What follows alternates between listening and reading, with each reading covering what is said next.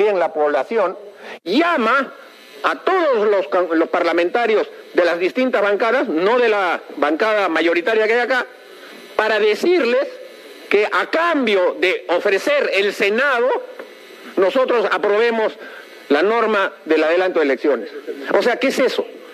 El presidente del Consejo de Ministros negociando ahora con los parlamentarios que sí, metemos el Senado. Hay que darles el Senado, ellos quieren el Senado con tal de no, no aparecer nosotros perdiendo un dictamen.